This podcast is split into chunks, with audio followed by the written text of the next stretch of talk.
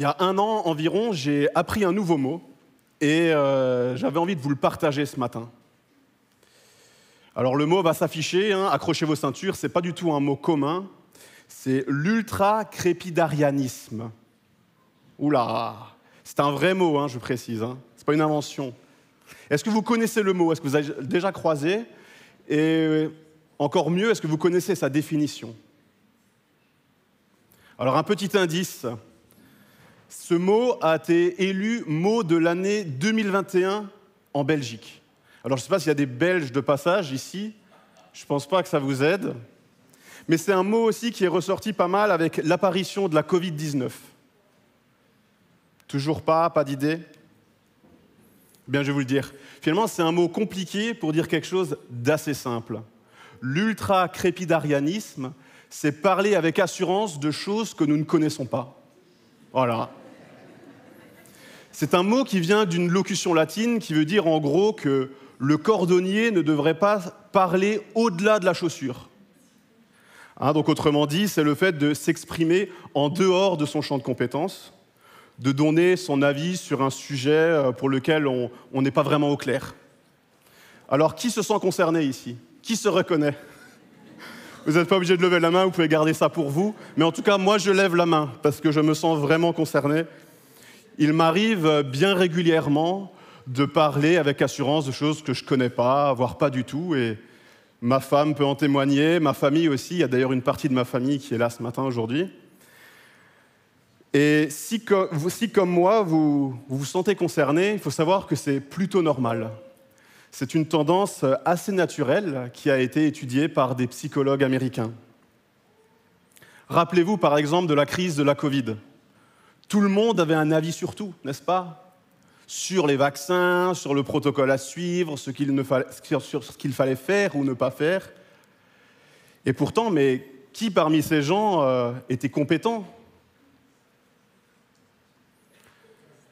Parler comme ça de, de ce sujet avec tellement d'assurance et de conviction, en plus dans un domaine si pointu qu'est la médecine.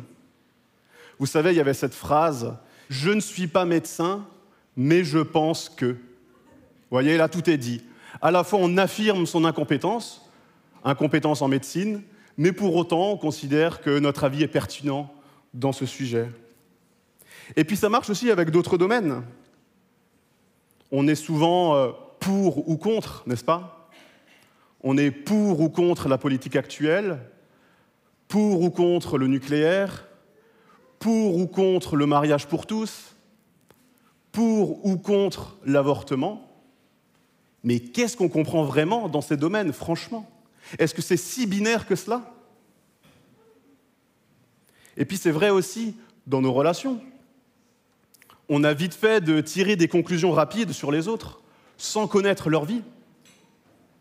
Voilà, je vois une, personne qui agit de telle façon, et puis très rapidement, j'en arrive à des conclusions. C'est bien, c'est mal, elle aurait plutôt dû faire comme ceci ou bien comme cela.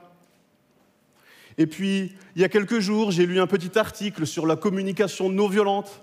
Et puis tout d'un coup, je me sens hyper compétent pour étaler ma science, pour lui dire ce qu'elle devrait faire ou pas.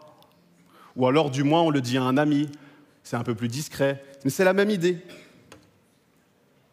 Bref, bien souvent, on parle au-delà de nos compétences, sans prendre de recul, ou encore euh, sans penser à tout ce qu'on ne voit pas ou tout ce qu'on ne prend pas en compte. Eh bien finalement, beaucoup de choses viennent fausser notre jugement ou notre avis. Alors les amis, êtes-vous des ultra-crépidarianistes pratiquants? Vous l'avez compris, j'ai choisi ce matin de vous parler de nos jugements hâtifs sur les autres, de nos conclusions trop rapides, de nos aveuglements, et voir ensemble ce que Dieu veut nous dire à ce sujet, un sujet qui semble nous coller tellement à la peau. Un texte m'a semblé euh, pertinent pour aborder ce sujet ce matin, et euh, Matthieu euh, en a parlé. Vous avez peut-être reconnu ce texte. Je vous invite à le lire. C'est un texte dans Matthieu 7, les versets 1 à 5.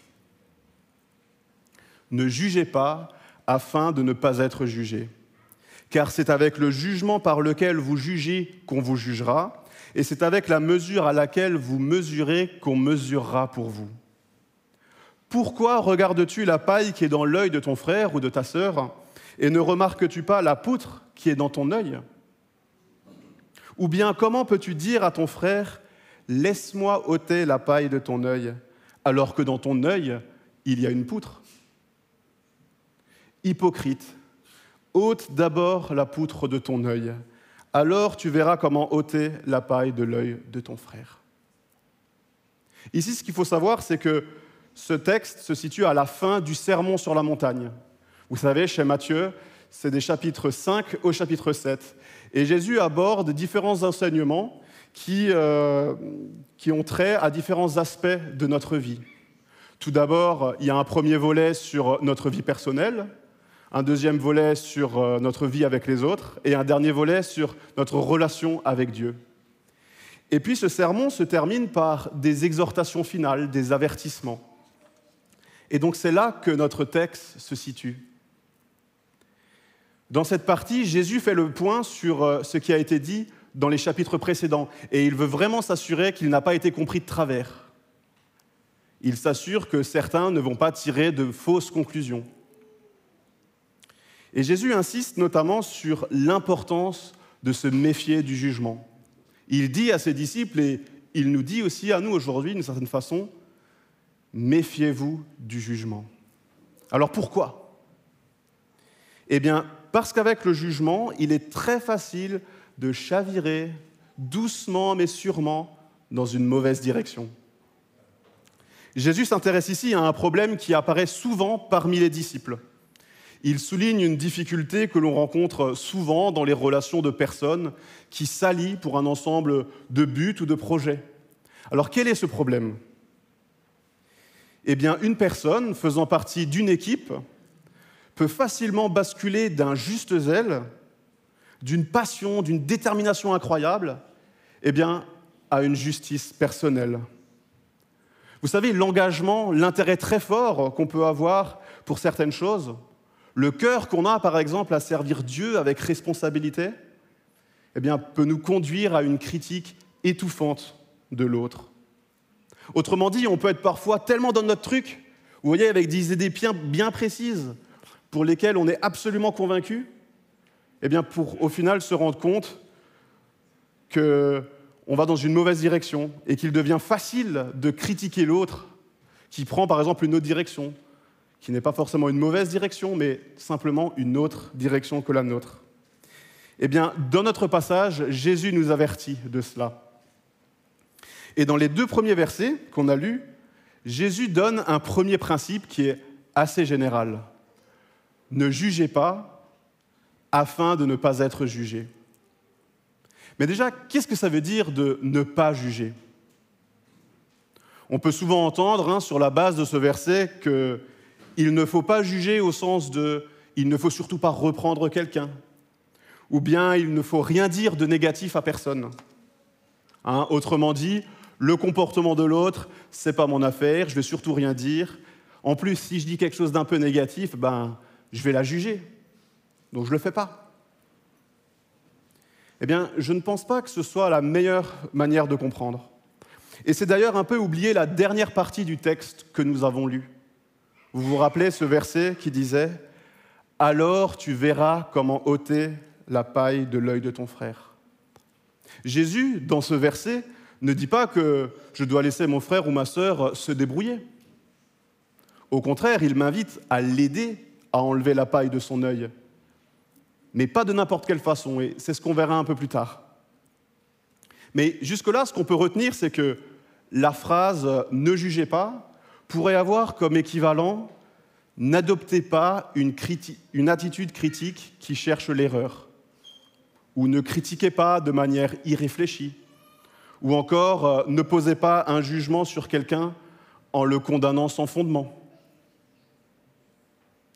La deuxième chose qu'on peut retenir de ce verset est que Dieu seul est le juge suprême qui nous jugera tous à la fin des temps. Ne jugez pas afin de ne pas être jugé, sous-entendu au jugement dernier. Finalement, ici, Jésus nous demande de rester à notre place, Dieu seul a l'autorité du jugement dernier. Seul Dieu a le dernier mot. Et c'est lui qui va exercer son jugement sur chaque personne, sur chacun d'entre nous. Et Jésus précise d'ailleurs au verset 2 la raison pour laquelle ce jugement est interdit. Eh bien, il y a un danger auquel nous nous exposons lorsque nous commençons à juger, à critiquer les autres. Comme je l'ai dit, tôt ou tard, nous serons également jugés. Et la sévérité du jugement que nous subirons sera proportionnelle à la sévérité que nous avons exprimée quand nous avons osé condamner les autres. Donc Jésus nous demande de ne pas condamner ou d'avoir une attitude euh, à se placer supérieur aux autres, chercher à blesser ou à punir l'autre. Ce qui peut être souvent tentant, hein, on ne va pas se mentir. C'est-à-dire, vous voyez qu'on peut être bien intentionné, on peut avoir le souci d'encourager l'autre, de le reprendre pour l'aider à avancer, et pourtant mal agir, faire du mal, faire le contraire de ce qui était prévu. Et là, vous voyez, il n'y a pas que l'intention qui compte. Donc le comportement des disciples de Jésus, disciples que nous sommes, doit être orienté vers la perspective de se tenir devant le jugement divin à la fin des temps. Et l'objectif ici, ce n'est pas de, nous faire peur, de nous inquiéter, mais simplement de nous tenir informés de cette réalité importante. On n'est pas Dieu. On n'est pas le juge suprême. Alors essayons donc de rester à notre place. Mais je l'ai dit avant, cette interdiction de jugement n'exclut pas eh la nécessité d'avoir un discernement spirituel. Et euh, le Nouveau Testament en parle abondamment. Quelques exemples. Par exemple, dans Jean 7, verset 24, on peut lire Cessez de juger selon l'apparence, mais jugez selon ce qui est juste. Donc ici, Jésus ne dit pas de ne pas juger, mais d'avoir un jugement juste. Dans Matthieu 7, verset 15, on peut dire Gardez-vous des faux prophètes qui viennent à vous vêtus en brebis, mais qui, au-dedans, sont des loups rapaces. Là encore, Jésus nous invite à faire la distinction entre les faux prophètes, entre les vrais prophètes. Dans Galates 2, on voit que Paul corrige publiquement ses faces. Dans Philippiens 3, verset 2, on peut lire Prenez garde aux chiens, prenez garde aux mauvais ouvriers, prenez garde aux faux circoncis. On le voit, Jésus, mais aussi Paul, encourage à l'aide mutuelle et à une appréciation les uns des autres. En fait, tout le Nouveau Testament nous appelle à une saine évaluation des gens et des enseignements. Seulement voilà, Jésus ici nous prévient contre un danger de perversion de cette attitude. Il nous demande de ne pas juger, de ne pas condamner, tout en exerçant une responsabilité spirituelle et morale les uns envers les autres. Donc, gare à la critique, entraînons-nous plutôt au discernement. Mais alors justement, comment avoir du discernement spirituel sans tomber dans une attitude de jugement ou de critique? C'est ça finalement qui nous intéresse. Comment on fait? Eh bien, c'est là que Jésus donne une image assez parlante, n'est-ce pas? Et assez drôle aussi, je trouve. On a l'impression d'être un peu dans un dessin animé. Pourquoi regardes-tu la paille qui est dans l'œil de ton frère et ne remarques-tu pas la poutre qui est dans ton œil?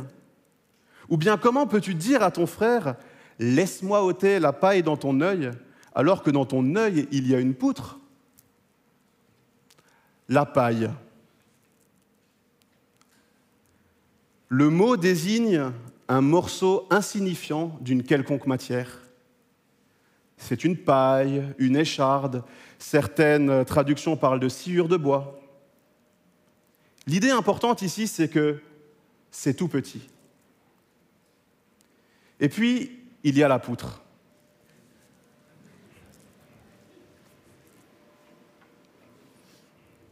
La poutre. Voilà. Désolé, je n'ai pas trouvé plus grand. Techniquement, il aurait fallu avoir plus grand. Peut-être un peu comme la poutre dont euh, Mathieu nous a parlé juste avant. Une poutre massive. Le terme qui est utilisé, c'est vraiment une poutre comme par exemple la fêtière. Vous savez, cette poutre qui traverse tout le toit. une très très grande poutre. Ou alors c'est la poutre qui est utilisée pour barrer les portes des villes à l'époque. Vous savez, cette poutre où il fallait être plusieurs personnes pour la porter. Donc ça, c'est déjà beaucoup trop petit. Vous avez compris l'idée Une très grosse poutre massive. Je vais la poser avant qu'il y ait un accident.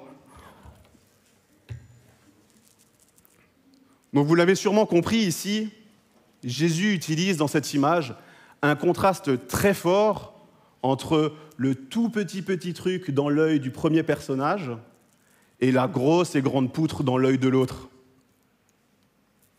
Pourquoi regardes-tu la paille qui est dans l'œil de ton frère et ne remarques-tu pas la poutre qui est dans ton œil? Si on entre un peu dans le scénario, on a presque envie de surenchérir. On a envie de regarder le gars avec la poutre dans l'œil et de lui dire Mais comment tu peux regarder avec ce truc immense qui te barre la vue?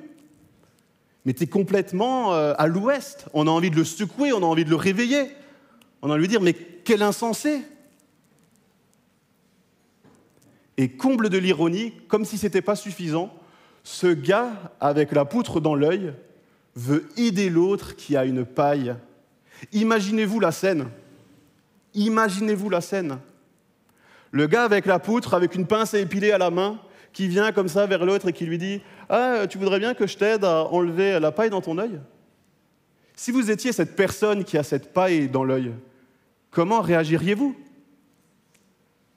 Je ne sais pas vous, mais moi je dirais tout de suite Oh là là, recule, va voir, euh, retourne où tu viens. Ne viens surtout, ne m'approche pas, ne me touche pas. Au mieux, tu vas m'épiler tout le crâne. Au pire, tu vas me crever un œil. On le voit bien dans son état, le gars avec la poutre dans l'œil ne peut que faire un massacre, faire du mal à l'autre. On en rigole, n'est-ce pas? On peut trouver ça même assez bête, assez ridicule, absurde. Et spontanément, vous voyez, on fustige l'homme avec, pardon, avec la poutre dans l'œil. On a envie de l'accabler, lui dire Mais quel insensé tu es Quel fou tu es quel imbécile, excusez-moi. Mais Jésus s'adresse ici à des disciples que nous sommes, je vous le rappelle. Et Jésus nous avertit que juger, critiquer, peut nous conduire à ce scénario complètement hallucinant. Quand on juge, quand on recadre quelqu'un, on peut ressembler à cet insensé qui a cette poutre dans l'œil et qui est bien parti pour faire des dégâts. Vous savez, le propre de la critique est de nous aveugler sur notre propre compte. Souvent, les péchés que nous discernons le plus clairement chez l'autre sont finalement ceux qui sont le plus profondément ancrés en nous. Et si nous nous examinons attentivement, nous découvrirons peut-être que nous commettons les mêmes fautes, mais qu'elles prennent chez nous une forme plus acceptable, par exemple d'un point de vue social. Ça passe. Chez l'être humain, cette attitude est bien connue. En psychologie, par exemple, on parle de projection, c'est-à-dire que nous projetons sur les autres des problèmes et des défauts contre lesquels nous luttons en nous-mêmes.